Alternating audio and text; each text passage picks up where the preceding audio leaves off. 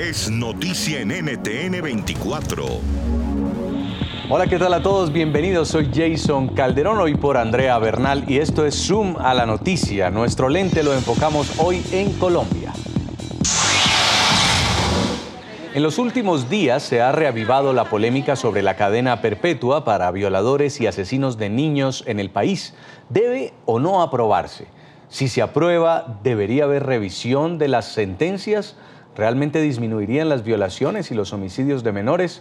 Son parte de las inquietudes que han resurgido luego de que la Comisión Primera del Senado diera luz verde al proyecto.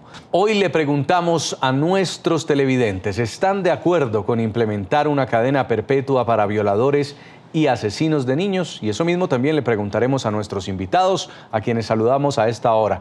Los invitamos a responder brevemente esta pregunta para abrir el debate. Primero, saludo a John Milton Rodríguez, es senador por el partido Colombia Justa Libres. Senador.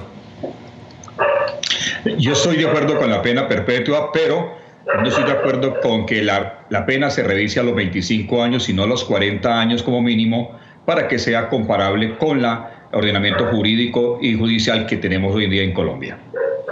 José Moreno Caballero, abogado especialista en Derecho Penal. Bienvenido, abogado, y su respuesta.